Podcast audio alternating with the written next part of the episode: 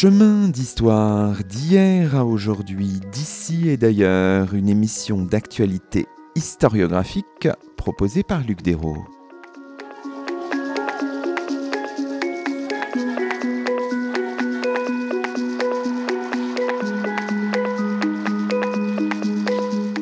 Bonjour à toutes et à tous, c'est le 111e numéro de nos chemins d'histoire, le 30e de la troisième saison, et nous avons le plaisir d'accueillir à notre micro Maxime Lhéritier. Bonjour à vous.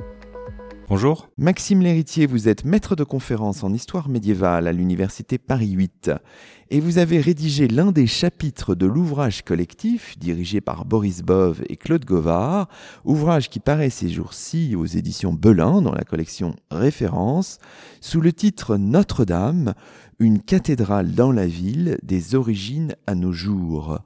Aujourd'hui, dans nos chemins, nous revenons sur une prodigieuse entreprise, pour reprendre vos mots, le chantier de la cathédrale Notre-Dame de Paris au XIIe et XIIIe siècle. Alors, disons déjà un mot générique, Maxime Lhéritier, votre contribution s'inscrit dans un ouvrage collectif, un ouvrage qui est né à la suite de, l'incendie du 15 avril 2019. C'est à cet événement, cette émotion patrimoniale, comme il est dit dans le livre par, euh, par Guillaume Cuchet, que remonte votre, ce projet éditorial-là qui aboutit là en avril 2022, ou c'est plus ancien encore? Alors non, c'est un projet. Euh, alors il faudrait en parler avec Boris Bov et, Claude Govard, mais qui est né effectivement euh, suite à suite à l'incendie, euh, avec la volonté d'avoir un ouvrage de, de, de, de, référence qui replace justement Notre-Dame dans la ville, qui ne soit pas un ouvrage uniquement sur l'édifice gothique à l'époque médiévale, mais qui, qui prenne cette cathédrale sur le temps long. Et donc effectivement, ma contribution s'ancre plutôt sur le chantier de la période gothique, mais l'ambition de l'ouvrage est, bien plus vaste que ça. Donc c'était un projet de, nouvel ouvrage, mais qui certes est né avec l'incendie de Notre-Dame euh, à la suite de cet incendie. C'est encore plus large, ça ne commence pas au XIIe siècle hein, finalement, ça, ça remonte même au IVe siècle dans la première partie, la genèse du bâtiment on, remonte dans ces profondeurs-là, Maxime Lhéritier. Alors effectivement, hein, l'histoire de, Notre-Dame, elle ne, commence pas avec la cathédrale gothique, bien entendu, comme n'importe quelle euh, cathédrale, et, les, travaux archéologiques qui ont, qui ont pu être menés jusqu'ici, alors euh, pas forcément toujours très conséquents, mais permettre de, de connaître plus ou moins bien euh, l'histoire euh, des édifices qui ont précédé Notre-Dame, leur localisation, les aménagements divers et leurs évolutions au cours euh, au cours des siècles. Hein, donc il y a encore beaucoup d'enjeux archéologiques aujourd'hui. On a sous le sol de Notre-Dame un, un, chantier qui est qui s'est développé au début de cette année de 2022, qui a pu mettre au jour un certain nombre de, de vestiges, mais l'archéologie a encore beaucoup à, à nous apprendre sur les périodes passées avant euh, l'édifice actuel que l'on connaît aujourd'hui et bien sûr la façon dont, ces les édifices qui ont précédé Notre-Dame s'inscrivaient déjà dans euh, l'urbanisation de l'époque. Restons encore dans ce panorama général. Quand on regarde la structure de l'ouvrage, vous avez une première partie qui revient finalement sur la genèse du bâtiment jusqu'au XIVe siècle avec trois chapitres. Une deuxième partie sur les fonctions de la cathédrale à cheval finalement sur l'époque euh, médiévale et sur euh, les temps modernes, du XIIe au XVIIIe siècle, avec sept chapitres. Hein, c'est vraiment cette partie qui est la plus, la plus fournie. Et puis euh, une troisième partie, Notre-Dame dans le siècle, de 1789 à nos jours, quatre chapitres. Probablement que le vôtre, qui est le deuxième dans cette première partie, je ne sais pas si je peux le dire comme ça, est le plus technique peut-être finalement Maxime Lhéritier. Alors je rassure tout de suite nos auditeurs, on est aidé. Il y a un superbe glossaire à la fin de l'ouvrage. Et puis vous êtes, vous avez quand même une approche très didactique ou pédagogique. Effectivement, hein, c'était un, un, des enjeux de ce qui m'avait été demandé par euh, par mon collègue Boris Bov qui m'a sollicité pour euh, pour euh, la rédaction de cette de, de, cette partie. Alors effectivement, un enjeu d'arriver à rendre les, les aspects financiers et techniques du chantier, puisque la construction d'une cathédrale et qui plus est à l'époque gothique, quand on va essayer d'élever des voûtes à plus de 30 mètres de hauteur, eh bien ça pose des questions techniques. Ça en a posé aux bâtisseurs de l'époque et c'est cela qu'on essaye aussi de, de retraduire par les moyens d'investigation archéologique, des historiens de l'art qui aujourd'hui peuvent ausculter le, le, le, bâtiment avec tout le renouvellement des, des recherches qui est actuellement en cours grâce à l'accessibilité qui est permise sur le sur le, le bâtiment suite à l'incendie avec l'ensemble des, échafaudages qui sont qui sont montés. Donc l'objectif de rendre voilà ces aspects techniques, on l'espère le plus didactique possible pour ne pas occulter cet aspect, arriver à le faire passer euh, au, au, lecteur de manière la plus euh, euh, la plus lisible possible et la plus compréhensible. Est-ce que vous arrivez avec votre expertise, vos compétences hein, Vous avez fait vous avez produit une thèse sur l'utilisation du fer dans l'architecture gothique, si je ne me trompe pas. C'était euh, une thèse soutenue en 2007 à Paris 1. Vos domaines euh, de prédilection, c'est l'archéométallurgie, l'histoire des techniques, l'histoire de la construction l'archéologie du bâti. Vous êtes un historien, vous êtes archéologue aussi d'ADN, je ne sais pas comment dire. Et c'est avec ces casquettes-là que vous intervenez dans cet ouvrage. Alors effectivement, je suis aujourd'hui euh, maître de conférence en histoire à Paris 8, mais ma formation est une formation euh, d'archéologue avec une, des aspects techniques qui sont, euh, on va dire, extrêmement mis en avant dans ce type de formation et d'approche, qui vont être des approches très matérielles, posées sur les matériaux. Vous avez dit effectivement que je m'étais davantage intéressé aux, aux, métaux, mais en fait, euh, ces approches sur les matériaux, quand on parle de bois, de, de pierre, de, de, métal, on va avoir des, des façons similaires d'aller essayer d'ausculter ces matériaux pour comprendre la façon dont ils sont fabriqués, la façon dont ils sont travaillés, comment ils arrivent sur le chantier, la façon dont ils sont mis en œuvre, avec des techniques qui vont être différentes, bien sûr, selon les matériaux, mais les problématiques vont rester euh, vont rester les mêmes, ces problématiques de d'approvisionnement, de, de, mise en œuvre, de, de construction et de, et de techniques qui peuvent être déployées par les bâtisseurs qui ont innové dans, dans certaines pratiques. Et euh, je pense qu'on peut aujourd'hui le voir à, à Notre-Dame. Et ça c'est les recherches qui sont menées en partie depuis 2019 qui permettent aujourd'hui de, de se rendre compte d'un certain nombre d'innovations techniques qu'on qu'on ne percevait peut-être pas correctement précédemment faute d'études sur le sur le monument qui était un monument au final peu étudié par rapport à d'autres grandes cathédrales, ce qui peut paraître étrange, mais, mais effectivement c'était le, c'était le, c'était le cas.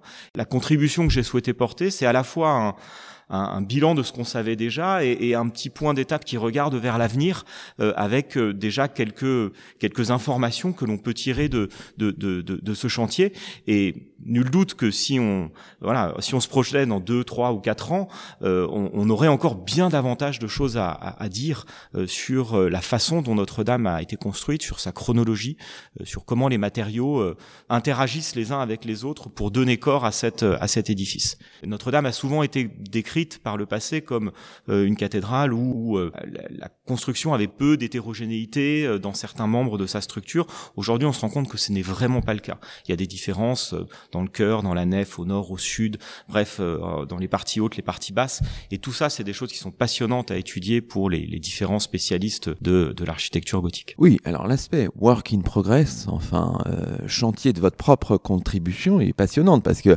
là, on a évidemment l'idée qu'on on va d'un chantier à l'autre finalement, euh, celui du XIIe, XIIIe siècle, le chantier aujourd'hui et que ce travail est forcément inabouti, va évoluer, tout ça c'est assez passionnant.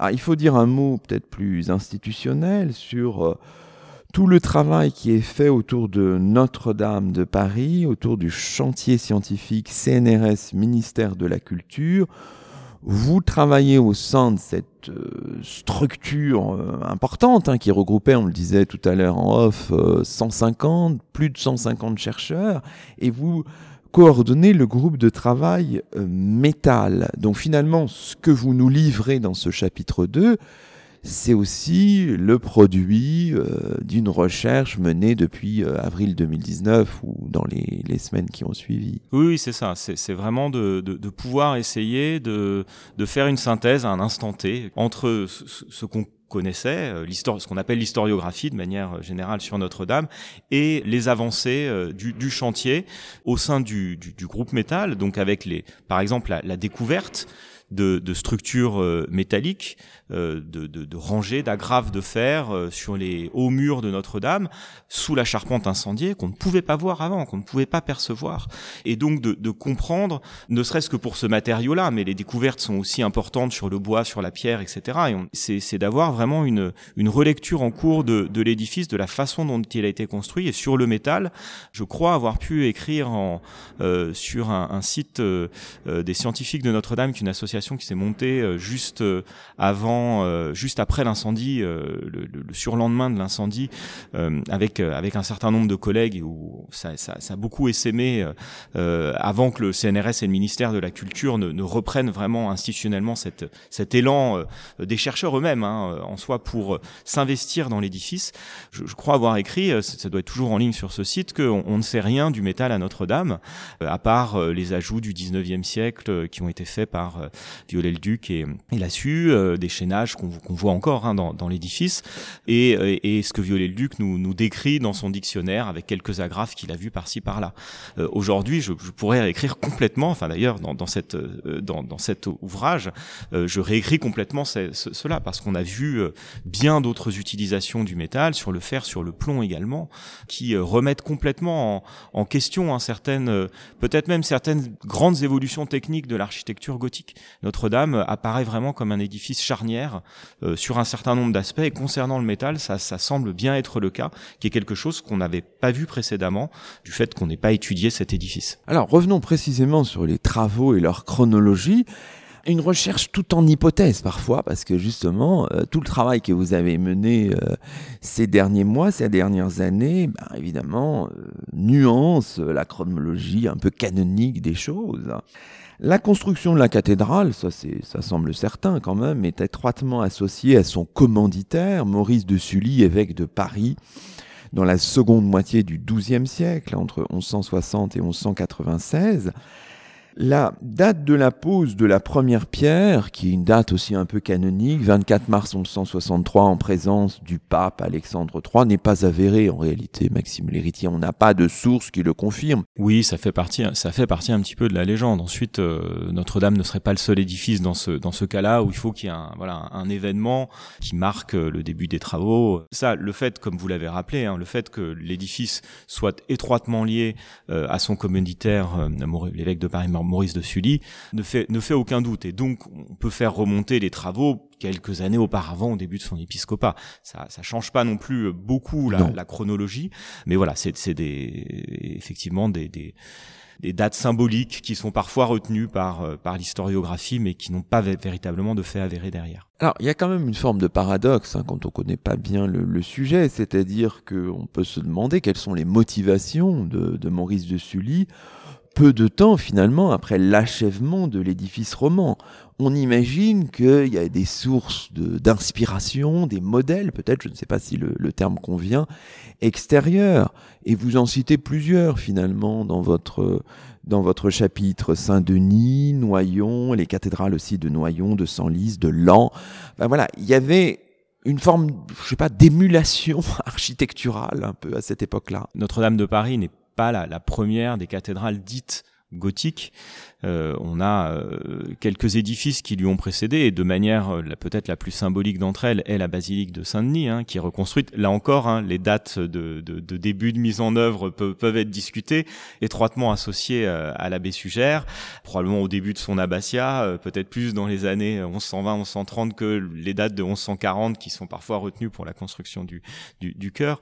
Mais, mais donc quelques dizaines d'années auparavant, on a une nouvelle façon d'appréhender appréhender euh, la lecture architecturale, le dialogue entre matériel et l'immatériel, la façon de, de, communier de la, de, la, de la communauté ecclésiastique et de la, de, de, la communauté des fidèles qui va se matérialiser dans une nouvelle forme, une nouvelle forme d'architecture. Et donc on a dès euh, quelques dizaines d'années auparavant, ce dont Maurice de Sully a très probablement, alors il n'y a pas participé en tant qu'acteur, mais peut-être que, que, spectateur justement, et, et, donc a pu s'imprégner euh, de de, cette nouvelle façon de construire et lui aurait décidé. Bah alors, il y a aussi des, des formes de compétition, hein, bien sûr, hein, euh, entre entre ecclésiastiques, euh, de vouloir asseoir aussi des formes des formes d'autorité et, et la voilà la construction architecturale, le fait de redéployer un nouveau projet qui là dépassera tous les autres, est aussi euh, une, une, façon de, de s'affirmer en tant qu'évêque, nouvel évêque élu de, de Paris, avec ce, cette espèce de, de, de background architectural, philosophique, théologique, qui remonte probablement à, la, construction de la basilique de Saint-Denis, de, de, Noyon, de, de des, des, cathédrales qui, euh, qui ont suivi ce premier élan des premières cathédrales dites gothiques. La construction se fait d'est en ouest, ce qui est classique là, euh, là encore, Maxime Lhéritier, on peut dire les choses comme ça. Plutôt de commencer par le cœur, parce qu'il faut pas imaginer qu'on a commencé par la pierre la plus orientale du cœur pour remonter euh, vers l'ouest. C'est plus compliqué que ça, et probablement qu'on commence par un, un, un angle et qu'on va tourner autour du cœur pour, pour pouvoir le construire. Mais donc de commencer par le cœur, c'est plutôt ça qui est, qui est, qui est entendu. C'est souvent le, le, plus classique. À Saint-Denis, c'est le cas aussi. Hein, euh, quand Sugère refait sa basilique et dans bien nombre de cathédrales. La, cathédrale, les, églises sont séparées en, deux parties, une partie euh, pour euh, le sacré, une partie pour les fidèles, et c'est souvent cette partie sacrée qui est tournée vers l'est, le cœur, qui euh, qui fait l'objet des premiers travaux. C'est pas systématique. Parfois, il y a des conditions. je pense à la cathédrale de Rouen, par exemple, où où là, on, refait la cathédrale gothique d'ouest en est, mais peut-être probablement plus pour des, raisons organisationnelles, techniques. Mais donc, c'est fréquent de recommencer par le cœur. Ensuite, la construction n'est pas strictement d'est en ouest. Enfin, vraiment, il ne faut pas l'envisager vraiment complètement de cette façon-là. Notamment dans la nef, les travaux qui sont en cours, euh, voilà, montrent bien que bon, alors on a commencé par les parties orientales de la nef, euh, mais bon, c'est pas, tout, tout n'est pas forcément si clair que ça. Et pareillement, ce qu'il faut jamais imaginer, c'est ça, c'est très compliqué hein, aussi quand on, ça a été une des difficultés dans, dans l'ouvrage de rendre des plans. quand on voit un plan et qu'on voit cette telle partie a été construite en 180 ou en 160 en fait, quand on a un plan, on a une, élévation qui est écrasée sur le plan. Et euh, souvent, ce qu'on monte dans le plan, c'est plutôt les parties basses. Mais qu'en est-il des parties hautes? Comment ces parties hautes, quand est-ce qu'elles ont été construites? Ça, il y a un gros enjeu aussi à Notre-Dame de comprendre la chronologie des parties hautes plus que la chronologie des, des, des, parties basses, euh, premières arcades, des tribunes, etc. Euh, il y, a, y, a, y a de gros enjeux, notamment dans le chantier scientifique, de relecture d'une partie de la chronologie. Plus dans la nef que dans le cœur, d'ailleurs. C'est passionnant, on va rentrer un peu dans le détail. Cœur, si j'ai bien compris, est terminé en 1177 à l'exception de son couvrement majeur, nous dit la chronique de Robert de Torigny, abbé du Mont-Saint-Michel. Alors évidemment, il utilise un terme, tectonium, et c'est ça qui euh, suscite des gloses, peut-être infinies, je ne sais pas. Est-ce qu'il s'agit simplement d'un toit? Est-ce que ça veut dire qu'on n'a ni voûte ni charpente en 1177 Bon, c'est la question peut-être, euh, Maxime Lhéritier. Bah effectivement, ça, ça fait partie des questions. Sur le cœur, c'était une des questions chronologiques qui, qui demeurait, je pense, désormais, puisqu'on a, on a des, des, des indices qui aujourd'hui permettent peut-être d'y répondre de manière plus, plus tranchée. C'est surtout de comprendre que les, on a toujours l'impression que la datation de ces grands édifices gothiques comme Notre-Dame, et en particulier Notre-Dame, sont bien ancrés dans le marbre. Mais en fait, certaines dates, elles relèvent d'une interprétation d'un mot, d'un terme, dans un texte, et en fait, voilà, donc si on relit le texte d'une façon différente, et c'est là aussi où l'analyse des matériaux qui peut être menée dans le cadre du chantier scientifique, elle est très importante parce qu'elle permet d'avoir accès à des, vraies dates en quelque sorte.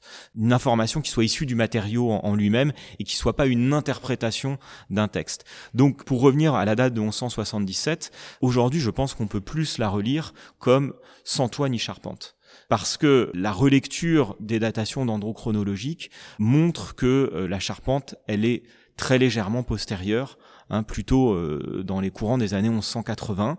Alors ça change pas beaucoup, mais ce qui veut dire que peut-être au niveau, au moment de la consécration euh, et, euh, et qu'ensuite la voûte, il est fréquent dans ce type d'édifice de construire la charpente avant de construire les voûtes. La charpente va protéger les voûtes internes lors de leur de leur construction. Donc ça, c'est pas non plus un schéma systématique, mais c'est on va dire quelque chose qui va être le plus fréquent.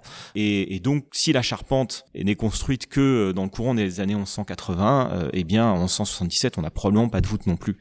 Un léger décalage euh, à relire avec euh, la date de consécration. 1182, le 19 mai 1182, là on, le sait, donc là ça peut être postérieur, hein, c'est ça. C'est tout l'enjeu des les, datations d'ordre chronologique qu'on a sur les charpentes. On dit souvent qu'on date les bois à l'année près grâce à cette, cette technique, mais en fait c'est beaucoup plus compliqué que ça parce que on a euh, des plages plutôt, on n'a pas toujours le dernier cerne de la dernière année du bois, donc on peut avoir plutôt des plages de d'une dizaine d'années, de 5, 10 ans, et c'est vraiment la, on va dire la systématisation des études et, la date les travaux qui vont être menés par le groupe Bois dans le cadre du chantier scientifique vont permettre de, consolider ces dates. Mais on est plutôt dans les années 1180 que postérieur à, euh, antérieur à 1177. Et que nous dit le don en 1196 de 100 livres par Maurice de Sully pour construire le toit de la nouvelle œuvre en plomb?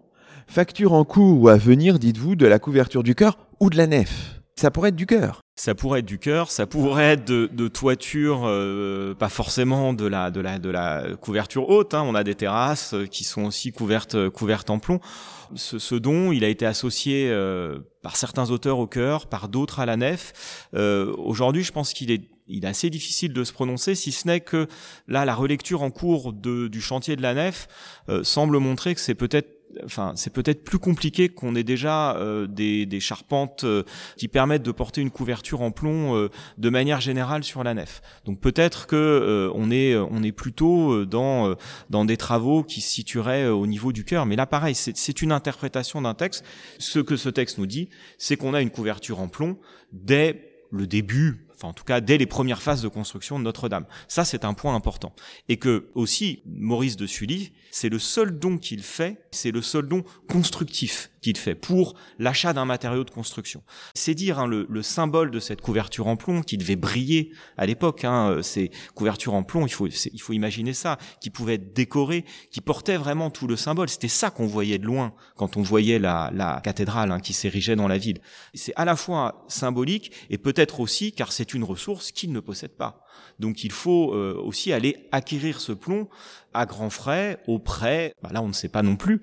Euh, ça, c'est l'enjeu de, de, travaux à, à venir euh, par l'analyse du matériau toujours, mais acquérir peut-être auprès de, de, de, souverains anglais qui eux possèdent des mines de plomb, ou alors d'autres institutions ou seigneurs qui qui possèdent des mines de plomb et d'argent et qui les exploitent et qui peuvent produire et, et diffuser ce matériau. Alors sur les travaux dans la nef, là, il y a une chronologie aussi qui s'affine avec avec le chantier en cours, le chantier scientifique.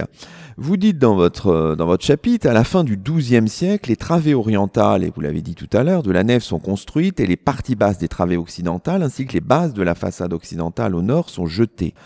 En 1208, dites-vous, l'ensemble de la surface de la cathédrale actuelle est libérée la charpente de la nef serait posée, si je comprends bien, vers 1215, c'est un peu vers ça qu'on s'oriente. Mais alors avant, qu'est-ce qu'il y a? Et là, bah, c'est compliqué. Hein. Voilà, là, là, là, vous avez euh, toutes les questions qui, euh, qui nous animent en ce moment euh, sur la cathédrale, avec les collègues du, du, du, groupe du groupe Pierre, du groupe Métal notamment, du groupe Structure aussi, du chantier scientifique, car il y a effectivement autant le, voilà le, le cœur posait quelques questions chronologiques, mais, mais au final relativement moindres, comparé au chantier de la nef, qui là est beaucoup moins homogène que euh, ce qui a pu être dit jusqu'ici dans l'historiographie.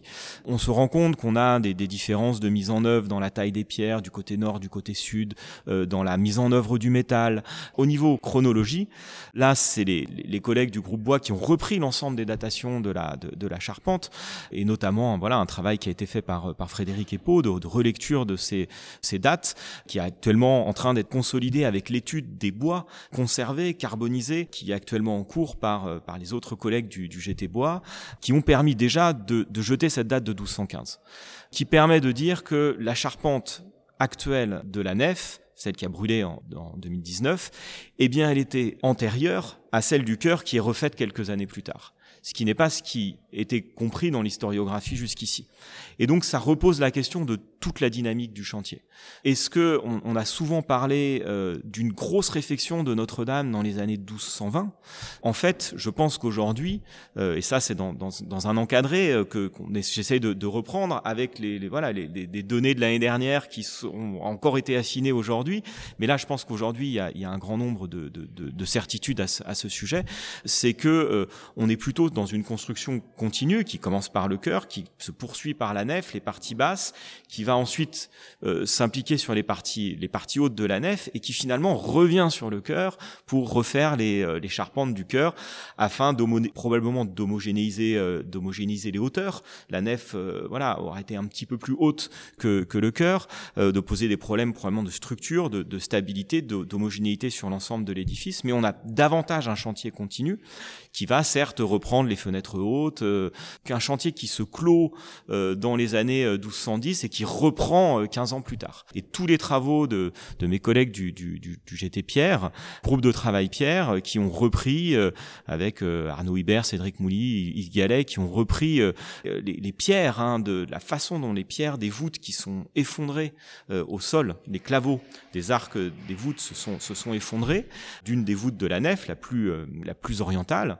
et, et les techniques de construction qu'ils ont pu découvrir, ce que personne n'avait pu mettre l'œil dessus jusqu'ici, eh bien montre que euh, voilà, on est plutôt dans des techniques de construction du début du 13e, de, des années 1200, 1220 peut-être, euh, légèrement après la charpente, plutôt que dans quelque chose de la fin du 12e, comme ça pouvait être écrit jusqu'ici dans, l'historiographie. Mais sur la nef, on a plein de choses à comprendre sur euh, comment ça avançait au nord, au sud, entre les travées orientales, médianes, les tribunes, euh, les parties hautes surtout, les parties hautes où il y a, un gros enjeu de, de relecture qui passera par l'analyse des matériaux, de savoir comment, de quand ils datent et de toutes les techniques qui ont pu leur être appliquées qui permettent aussi d'apporter des, critères de datation. Euh, est-ce qu'on a, comment on a taillé la pierre avec euh, des tailles en droit, des tailles en brété, euh, différents types d'outils. Comment on, a également mis en œuvre la charpente, le métal dans, cette pierre. Voilà, il y a, plein de choses à relire et on n'est pas au bout de nos surprises, je pense. La question qu'on peut poser, c'est cette campagne de, de réfection des parties hautes de la cathédrale, réfection des fenêtres hautes, la charpente, la couverture reconstruite dans le cœur, sur le cœur, sur la nef.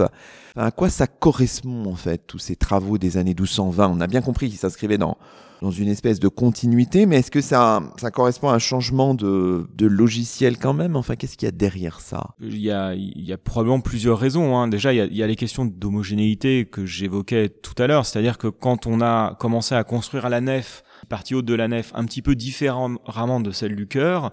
Dans un sens, on va pas laisser une nef un peu plus haute que le chœur, donc on va surélever le chœur et donc reconstruire aussi sa charpente, parce qu'il y a des questions techniques derrière aussi. On ne sait pas exactement hein, comment se positionnait la première charpente du chœur par rapport aux voûtes. Euh, il y a des modèles qui sont donnés où on n'avait peut-être pas d'entrée à la base parce que les voûtes étaient trop bombées. Donc là, on rentre dans des questions très techniques et donc de permettre cette surélévation, ça va permettre de, de, de faire une charpente performante, plus au goût du jour que, que celle du euh, que, que, celle de la fin du XIIe siècle. Donc il y a des questions techniques, euh, il y a des questions et d'harmonisation aussi.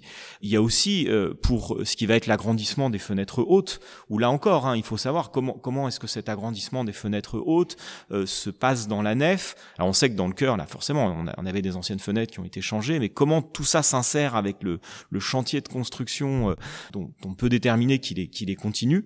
On est dans ces années, pareillement, 12 1220, c'est la période, 1220, 1230, la période où on reprend les fenêtres hautes de la basilique de Saint-Denis, par exemple à la cathédrale de Troyes, euh, des édifices qui, euh, euh, dans, dans, ce bassin parisien, qui vont développer une nouvelle forme d'architecture, hein, avec des, des, grandes fenêtres, la cathédrale de Reims, je pense aussi, avec des, des types de d'élévation qui vont être différentes, qui vont permettre notamment de, de, de développer des programmes iconographiques sur les vitraux qui vont être de plus grande ampleur qui vont permettre de faire rentrer davantage de, de, de lumière à l'intérieur de ces édifices. Euh, et, et, donc on est dans une mouvance aussi euh, euh architecturale, stylistique, euh, sans qu'il soit difficile de savoir toujours d'où c'est parti exactement. Mais en tout cas, il y a le bouillonnement qui a, qui a eu lieu dans les années 1140, 1160, qui a donné lieu à, voilà l'architecture, les, les, débuts de l'architecture dite gothique. Il y a de nouveaux bouillonnements euh, à cette période, dans le, la fin du premier tiers du, du, du XIIIe siècle qui vont rénover en quelque sorte hein, cette cette architecture parce que voilà le programme de 1160 bah, quand on est en 1230 bah voilà il y a il y a des choses qu'il faut aussi mettre à jour et ce meilleur éclairage cette cette ce travail sur les, parties hautes et les fenêtres c'est quelque chose qu'on voit à Notre-Dame et qu'on voit sur d'autres édifices contemporains aussi. Bon, la question qui se pose maintenant, c'est quand est-ce qu'on l'arrête ce chantier finalement? Puisqu'on a, on a eu tout est fluide, tout ça, mais il y a un moment où ça s'arrête ou pas? Traditionnellement, là encore, si j'ai bien, si je vous ai bien lu, on disait en 1245, c'est pour la première fois mention, il est fait pour la première fois mention de la sonnerie des cloches. Ça correspond à la finalisation des deux tours de la façade occidentale. Mais on a l'impression que ça se poursuit encore, parce que les années 1250, c'est l'allongement des deux bras du transept, la création de deux portails monumentaux surmontés de leurs gigantesques roses rayonnantes. Alors, s'il fallait, euh, je ne sais pas, donner à peu près une date pour la fin de ce chantier, Maxime l'héritier, qu'est-ce qu'on dirait? On est dans des grandes grandes machines qui euh, qui nécessitent un entretien constant et donc c'est jamais vraiment terminé. Hein. Et puis les travaux même de l'époque moderne derrière vont modifier aussi l'édifice. Bon, ensuite, je pense que là, le, le la fin de l'achèvement des, des, des, transepts, même si ensuite il y a, y a, aussi construction de chapelles hein, euh, derrière, dans les, à la fin du, du 13e, qui ont commencé au, milieu du 13e. Là, on est dans le cœur, hein, plutôt. Là, on est dans le cœur, plutôt, effectivement. Enfin, d'abord dans la nef, puis dans le, puis dans le cœur. Euh, mais à la fin du 13e, on est dans le cœur, début du 14e. L'achèvement des grandes roses, c'est quand même c'est aussi peut-être quelque chose de symbolique donc euh, dans ces années euh, 1260 euh, où là on a effectivement Notre-Dame sous une forme euh, pas encore définitive mais mais mais elle arborait de manière très proche la, la forme qu'elle avait aujourd'hui. Ces roses sont quand même la long enfin le, le, le, développement des transepts de part et d'autre c'est quelque chose de certes ça s'inscrit dans dans cette harmonisation on va dire en largeur de l'édifice mais c'est aussi des, des, choses qui sont un petit peu un petit peu un petit peu symbolique. Hein. Donc c'est, euh, je pense que c'est probablement des dates peut-être à, à retenir, euh, voilà, pour euh, pour une fin du chantier, en tout cas de la d'une, de la densité du chantier, ou ou ensuite c'est des choses qui vont être plus plus étalées dans le dans, dans le temps. Donc une centaine d'années hein, à peu près.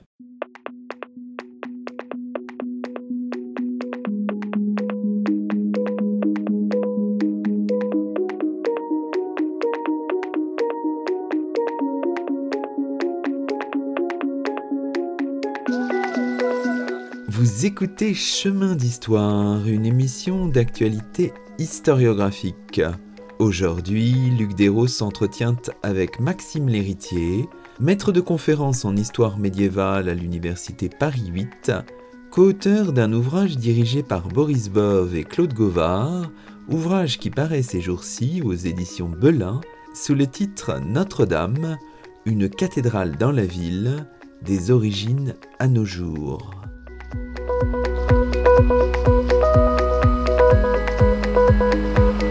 you.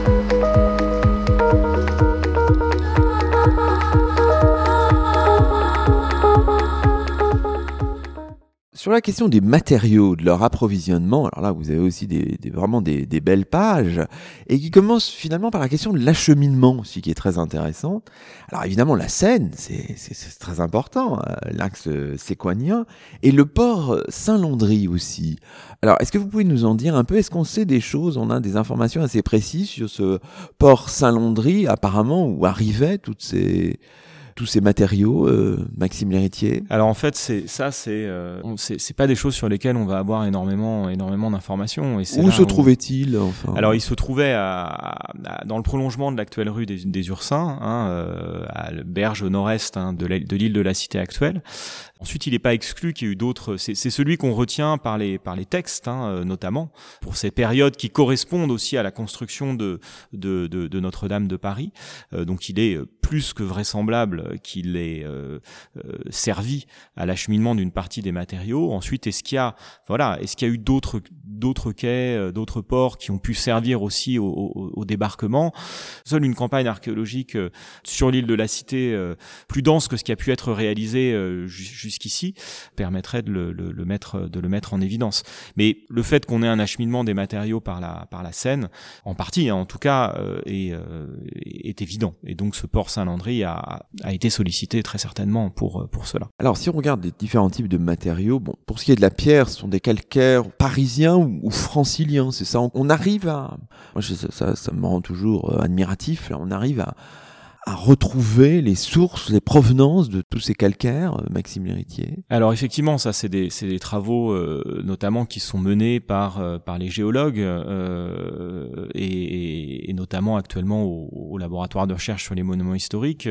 Les premières études, celles sur lesquelles je me suis principalement appuyé ici, elles remontent en fait à ce qui a pu être observé dans les, lors des campagnes de, de, de, de rénovation de Notre-Dame, en tout cas de, de restauration des années 80-90, où on a du 20 siècle du XXe siècle, où les chercheurs ont pu, euh, notamment Annie Blanc du LRMH, avait pu euh, accéder euh, à certaines parties hautes, mais de manière très ponctuelle, beaucoup plus ponctuelle que ce qu'on fait aujourd'hui. Et là, il y, a, il y a un gros travail qui est actuellement en cours par le, le, toujours le laboratoire de recherche des monuments historiques, en collaboration avec le GT Pierre aussi, notamment Lise Leroux, qui, qui est une experte, on va dire, de la, du traçage de ces, de ces, de ces matériaux.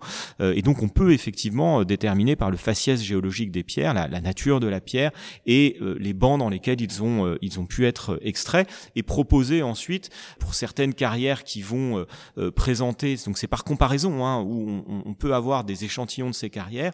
On a l'échantillon de Notre-Dame et on, compare. Alors par l'expérience moi là je serais incapable de le faire. Ça c'est les collègues géologues qui le qui le font. Mais de de comparer la, la structure les, les impuretés qu'il va y avoir à l'intérieur notamment des, des, des fossiles hein, résiduels qui peuvent marquer certaines carrières. Et donc on, on sait, et là ensuite ce sont des croisements avec la connaissance historique des carrières que l'on peut avoir, et on sait que euh, dans le Val de Bièvre, vers Charenton, Saint-Maurice, on avait des carrières qui étaient actives à cette époque ont alimenté la basilique de Saint-Denis aussi. Sugère nous en parle. On sait qu'on a du matériau qui vient de là. Ensuite, ce que le chantier actuel montre aussi, et il y a un gros travail à faire euh, toujours là-dessus par par ces collègues que j'ai que j'ai cités, euh, c'est qu'on a une multitude de sources différentes. On a du remploi aussi dans certaines parties de l'édifice plus marquées que dans d'autres. D'où provient ce remploi euh, de, de l'édifice antérieur peut-être en partie, mais pas seulement. il y a une lecture beaucoup plus fine qui pourra être faite parce que on a accès aux matériaux en grande quantité, euh, direct sur l'édifice, des pierres qui sont tombées et qui peuvent être euh, étudiées. Ça, c'est ça, c'est une partie qui va euh, qui va beaucoup bouger dans les dans les dans les dans les années à venir, parce que la, la quantité d'informations disponibles, quand on a un édifice à cœur ouvert comme ça, c'est pas du tout la même chose que quand on fait une observation ponctuelle sur un petit échafaudage qui monte pas tout en haut sur une colonne et on peut pas accéder à celle d'à côté parce que bah, l'échafaudage est pas là.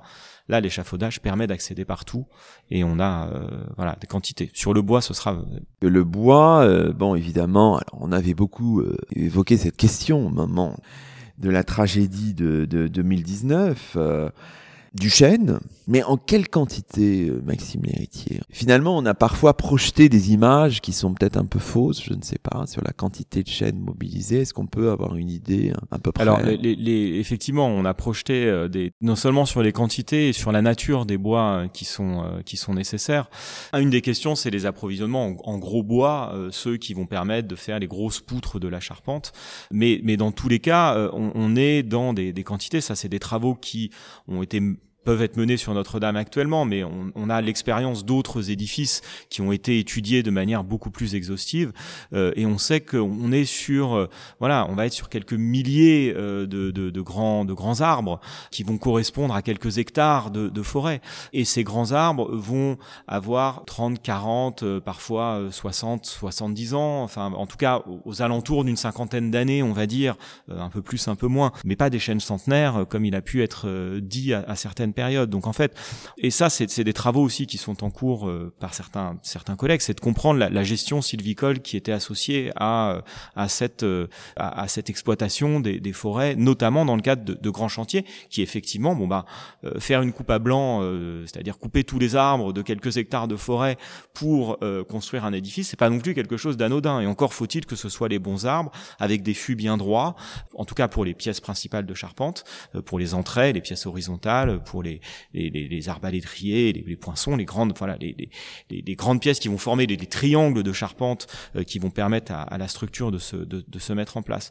Voilà, il y a un, il y a un, gros travail à, à mener pour pour pour comprendre d'où venaient ces bois. Il y a une thèse actuellement sur ce sujet qui est qui est dirigée par Alexa Dufresne qui coordonne le GT le GT bois euh, vise justement à bah, le référentiel dont je vous parlais sur les pierres tout à l'heure qui, qui existe on va dire dans les banques de données du, du laboratoire de recherche sur les monuments historiques bah là il faut le construire sur le bois donc euh, il, faut aller euh, et donc les collègues du, du, GT bois vont dans les différentes forêts euh, qui correspondent aux des forêts de, de chênes pour aller faire des analyses sur les bois actuels la composition de ces bois dans certains éléments qui peut permettre ensuite par comparaison avec les bois incendiés de Notre-Dame de, de savoir, euh, eh bien, telle forêt aura une signature chimique. Donc, dans les forêts qui sont les anciennes forêts du chapitre, les anciennes forêts de, de l'évêché, hein, qui ont pu euh, fournir les bois de charpente euh, tout au long de la, de la, de la construction, parce que c'est peut-être une des seules ressources que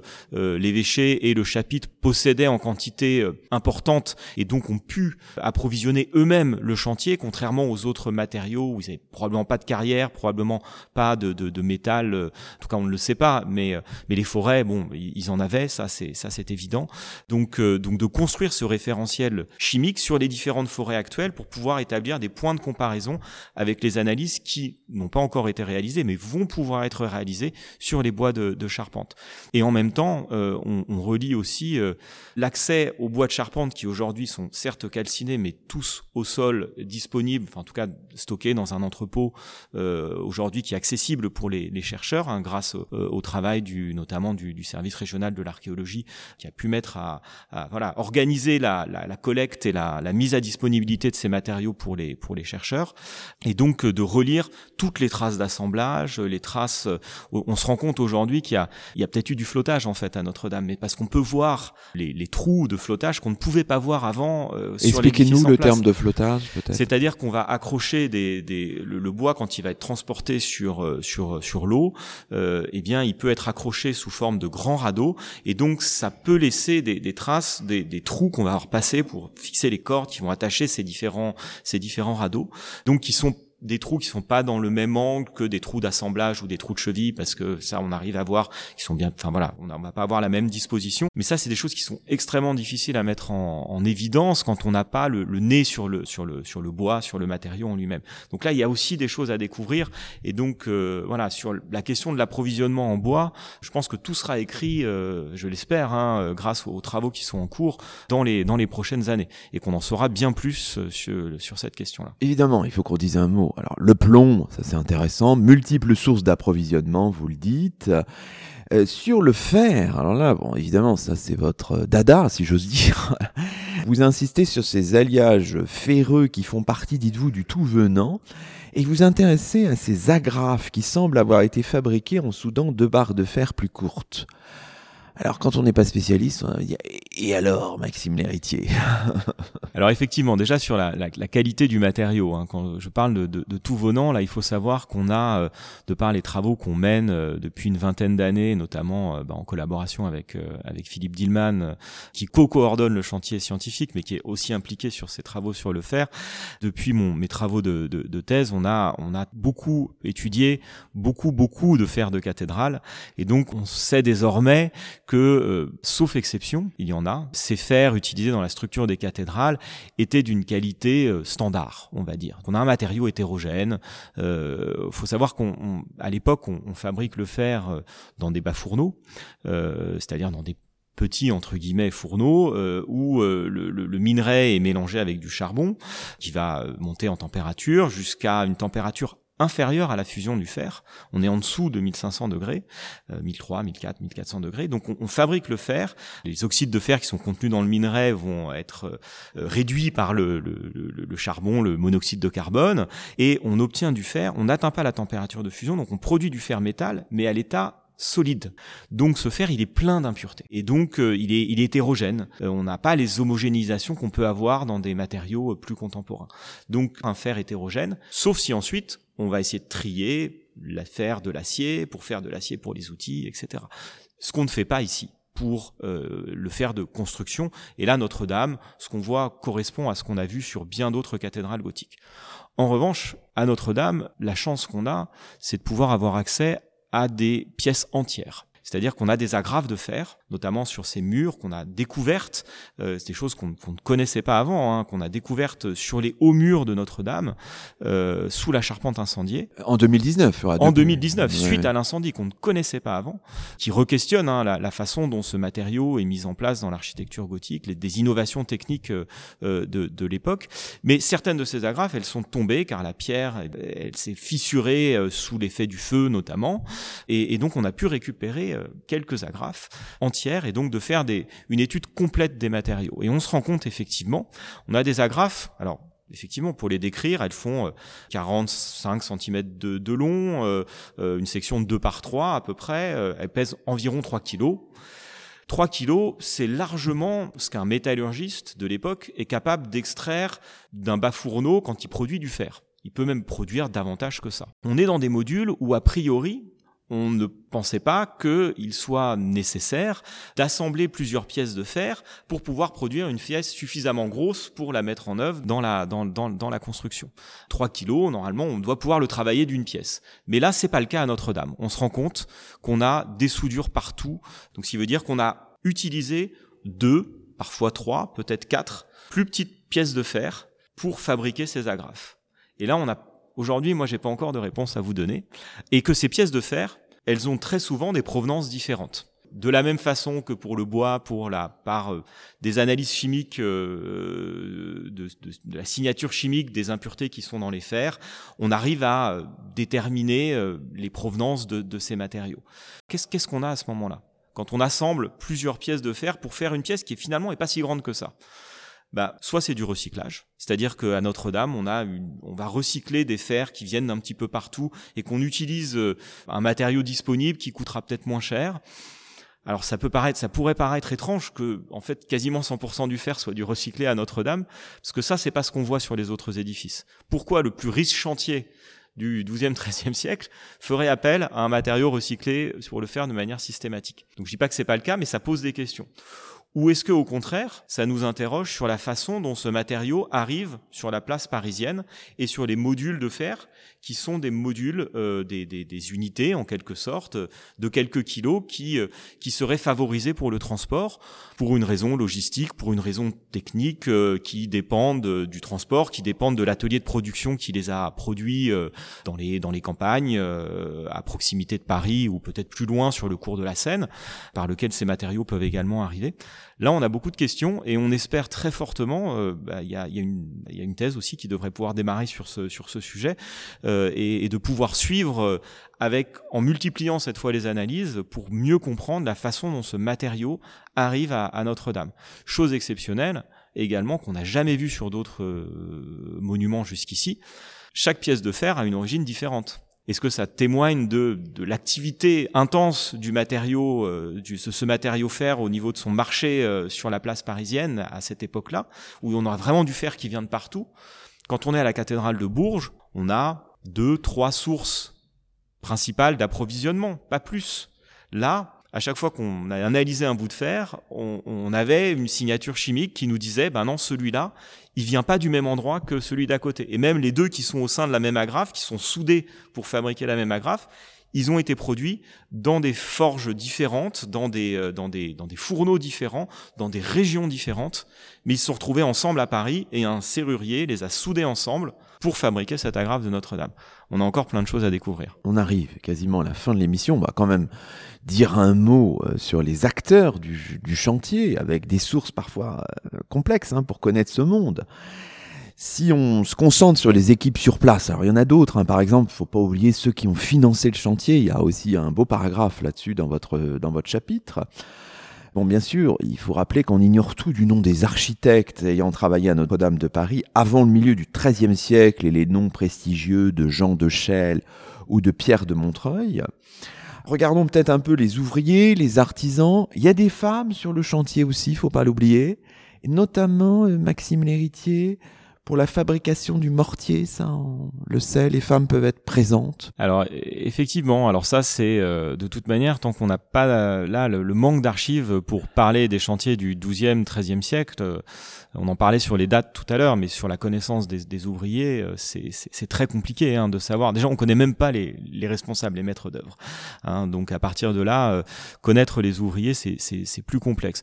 On sait, ça c'est des travaux hein, notamment qui ont été menés sur d'autres euh, d'autres chantiers plus tardifs pour lesquels on a des sources, notamment à partir du 14e, du 15e siècle. Je pense aux travaux notamment de ma collègue Sandrine Victor euh, de d'Albi, qui a travaillé sur cette question de, de, de la main-d'œuvre féminine sur les chantiers de construction, qui réhabilitent hein, leur, leur, place, euh, parfois comme fournisseuse de matériaux, parfois pour des tâches qui sont les mêmes que celles des hommes, et qui semblent montrer aussi, ça il y a plusieurs indices, euh, sur euh, différents chantiers euh, d'Europe occidentale où la tâche de la fabrication du mortier a parfois pu être euh, euh, spécifiquement dédiée à une main d'œuvre féminine.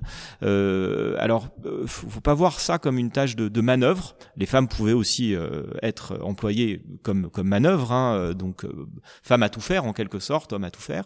Mais là, on a un travail qui est spécifique parce que le mortier, on en parle peut-être pas très souvent comme matériau de construction, mais ça fait beaucoup de choses dans une construction de type de, de, de du type comme celle de Notre-Dame, des, grandes constructions gothiques en pierre de, en pierre de moyen appareil, parce que ça fait la, liaison entre les, différents euh, blocs de pierre. La qualité du mortier, elle est, elle est fondamentale en fait pour la réussite des, des, ouvrages. Donc d'avoir les bonnes proportions hein, de, de chaux, de sable, euh, d'eau, euh, eh bien c'est un travail qui euh, était relativement spécifique et, spécialisé. Euh, et donc c'est intéressant de voir que sur d'autres chantiers, sur Notre-Dame on ne le sait pas, mais sur d'autres chantiers, euh, ce sont des femmes qui ont effectivement occupé, euh, occupé ce travail. Sur ce chantier, on va trouver, vous l'avez dit, des, des ouvriers non qualifiés, des hommes de bras, mais aussi des je sais pas, des ouvriers très spécialisés, très expérimentés, avec des savoir-faire incroyables, tailleurs de pierre, charpentiers. La question qu'on se pose, c'est le travail se fait-il systématiquement sur place, Maxime Léritier ah, C'est une autre euh, très bonne question. Euh, et, et, là encore, hein, on, on, renvoie beaucoup à ce qu'on connaît des 14e, 15e siècles, où on a des archives, et on le sait moins pour le 12e, 13e siècle. Ensuite, c'est quand même toute la notion de chantier. C'est-à-dire que sur le, le, le chantier de construction, par sa définition, c'est un endroit qui va rassembler, alors peut-être pas toutes les activités, mais une grande partie des activités sur place à pied d'œuvre. Hein, la pierre, elle est taillée à pied d'œuvre. Les charpentes vont être assemblées aussi euh, préalablement sur le chantier à, pied d'œuvre avant d'être montées bois par bois. Euh, on les assemble, on les désassemble pour pouvoir les remonter pièce par pièce avec les marquages qui sont qui sont réalisés. Il y a peut-être d'autres travaux. Ensuite, tout, ce qui va, la fonte du plomb pour les couvertures, elle va se faire euh, forcément, enfin pas très loin non plus. Hein, de sur les, si on fond le plomb pour sceller une agrafe dans la maçonnerie, ben là on le fait à l'endroit où on va sceller l'agrafe, puisque le plomb fondu, il va pas rester liquide très longtemps si si on le fond pas exactement à l'endroit dont, dont, on en a besoin. D'autres travaux, hein, comme euh, par exemple bah, les forgerons, si on revient sur les, métiers du fer, eux, euh, il est probable qu'une partie de leur travail se déroulait dans leur atelier. Alors peut-être pas au pic d'activité, peut-être pas au moment où euh, bah, on a besoin de euh, faire toutes les barres de vitraux, peut-être euh, où on va installer sur des, des, des, moments de chantier exceptionnels. par exemple, un des moments les plus particuliers, c'est celui de la, la, la, la, mise en place des cloches, hein, où là, ça nécessite la cloche, elle est souvent fondue, elle peut être fondue sur place, hein, dans aménagement sur place, et les armatures de fer, la, tout ça peut aussi nécessiter d'être fabriqué sur place. Qu'on a besoin d'une coordination en fait entre les différentes équipes et qui ne peut se faire que sur le chantier. Mais bon, les agrafes dont on parlait tout à l'heure, il est possible qu'elles aient été fabriquées dans un atelier, mais la plupart des travaux se réalisaient en général hein, euh, à pied d'œuvre. Tout ça nous apparaît, vous le dites hein, dans votre chapitre, comme un défi euh, technique incroyable. Une nef à 5 vaisseaux de 37 mètres de large, de 125 mètres de long, de 32 mètres sous voûte, c'était sans doute le plus, le plus impressionnant. Évidemment, on se demande toujours la question qui est pas seulement technique, mais presque philosophique. Enfin, comment une telle élévation a-t-elle été possible? Vous insistez sur euh, quelques éléments, je sais pas, j'en mets peut-être deux ou trois en vedette, c'est-à-dire la technique de pointe de la charpente une charpente à contreventement longitudinal, ça semble important. Et vous insistez, alors on peut finir aussi sur ça, parce que c'est le paradoxe presque philosophique aussi, sur la, la stabilité incroyable du monument. Et on pense évidemment à l'incendie, aux événements 2019. C'est ce qui semble fascinant, c'est à la fois l'élévation et la stabilité. Enfin, il y a quelque chose là de presque de vertige presque pour euh, quelqu'un qui est tout à fait extérieur à ces études-là, euh, Maxime Léritier. Oui, oui, c'est vrai que c'est toujours assez impressionnant de se dire comment ont-ils osé en quelque sorte se projeter dans de telles constructions. Euh, ça, c'est quelque chose qui reste, qui reste fascinant à percevoir. Ensuite, effectivement, il y a, y a un assemblage, et je pense qu'il faut pas mettre euh, l'accent sur l'une ou sur l'autre, mais entre le voilà l'usage, euh, le perfectionnement dans les techniques de, de voûtement, euh, les arcs boutants, l'intégration du métal, les perfectionnements dans les systèmes de charpente qui vont être plus légers, faciles à porter en quelque sorte, hein, moins moins portés sur les sur les murs extérieurs, lors des forces horizontales qui risqueraient de, de de, faire écarter euh, euh, l'édifice. Plus grande stabilité euh, vis-à-vis de la pression des vents, parce qu'on parle souvent de, stabilité, mais c'est une question d'équilibre en fait, hein, puisque c'est des monuments qui, jouent avec la mécanique. C'était le titre d'un article sur la cathédrale de Beauvais. Ces chantiers de construction, ce sont des lieux d'expérimentation constante. Et donc on, a, on, voit bien à Notre-Dame comme ailleurs que les bâtisseurs, eh bien, ont fait des, des choix, parfois sont revenus, enfin voilà, ils ont perduré, ils sont parfois revenus en arrière, ils ont expérimenté des, des, des techniques euh, qui ont souvent marché, euh, parfois peut-être moins. Voilà, ils n'avaient pas les moyens que l'on a aujourd'hui pour euh, mesurer les déformations de structure, ce genre de choses, mais ils avaient une observation de ces édifices qui devait être formidable. Et ils devaient percevoir par leur euh, observation et de, de au-delà de, de, de, notions empiriques, hein, de, de dire, de voir comment le monument se comportait et d'arriver à essayer d'apporter des réponses par un tirant de fer, par euh, l'affinement d'un mur, par voilà un nouveau procédé de charpente euh, pour euh, permettre rattraper en quelque sorte un décalage ou, permettre à ces élévations de, pouvoir se projeter. Ensuite, comment se comportent véritablement ces édifices? Ça, c'est l'enjeu de projet de recherche actuel. Ce qu'on ne sait pas véritablement, comment se comporte une grande cathédrale gothique. Et là, euh, bah, c'est mes collègues euh, Stéphane Morel du, groupe de travail structure, Yves Gallet du, du groupe de travail Pierre, qui portent actuellement des projets de recherche pour comprendre comment une cathédrale gothique véritablement se construit à partir du cas de Notre-Dame et d'autres, comment elle répond au niveau structurel, on ne sait pas tout. Là, ce qui me frappe dans toute notre discussion, on voit bien le, je sais pas, je dirais le, bonheur archéologique que ça représente pour vous. Évidemment, pour quelqu'un qui est extérieur, il y a un contraste total avec l'idée de, de, tragédie patrimoniale qu'on a eue en 2019. Là, on est comme dans une forme de qui doit être aussi perturbant pour le chercheur, Maxime Lhéritier, de je sais pas, d'oxymore ou de paradoxe qui, qui doit vous travailler aussi, j'imagine. Ah bah, ça travaille tellement qu'il y, y, a un groupe de, de, travail qui porte spécifiquement sur les questions de mobilisation et d'émotion et qui interroge eux-mêmes les chercheurs sur leur sur leurs réflexions. Hein. Donc ça fait partie des recherches aussi. On est nous-mêmes objet de recherche dans cette dans cette chose-là. La question de tragédie, euh, elle est, enfin, elle a en partie été dépassée. Enfin, c'était un drame. Hein, euh, le, le, jour de l'incendie, je pense qu'on s'en souvient tous. On se souvient tous on était et, quelles ont été nos pensées à ce moment-là. Mais, mais derrière, le formidable enjeu euh, et élan qui a été euh, notamment euh, bah, repris par le, CNRS et le ministère de la, de la Culture pour euh, organiser et financer ce chantier scientifique, c'est terriblement excitant de se retrouver à 150, 100, 200 chercheurs à travailler sur le même objet et, à pouvoir avancer tous ensemble dans cette connaissance et, et, au service de Notre-Dame, au service de sa restauration, puis au final au service notre notre-Dame va améliorer la connaissance scientifique d'autres choses. C'est véritablement excitant euh, et c'est quelque chose qu'on partage tous de faire partie de cette aventure qui euh, bon n'arrive qu'une fois dans une vie ou peut-être même pas en fait. Hein. Donc euh, et, et, de pouvoir aussi transformer cette tragédie en, je vais pas dire en miracle, mais de transformer cette tragédie en, en, en quelque chose de positif. J'espère qu'on y arrivera tous ensemble grâce à, à ce qui a été mis en place. Merci beaucoup Maxime Lhéritier. C'est ainsi que se termine le 111e numéro de nos chemins d'histoire, 30e de la troisième saison, Aujourd'hui, nous étions en compagnie de Maxime Lhéritier, maître de conférence en histoire médiévale à l'université Paris 8, co-auteur d'un ouvrage dirigé par Boris Bove et Claude Govard, ouvrage qui paraît ces jours-ci aux éditions Belin dans la collection Référence, sous le titre Notre-Dame, une cathédrale dans la ville, des origines à nos jours. Toutes nos émissions sont disponibles sur la plateforme SoundCloud et sur le site chemindhistoire.fr avec un S à chemin. À très vite pour un nouveau rendez-vous radiophonique. Que la force historienne soit avec vous.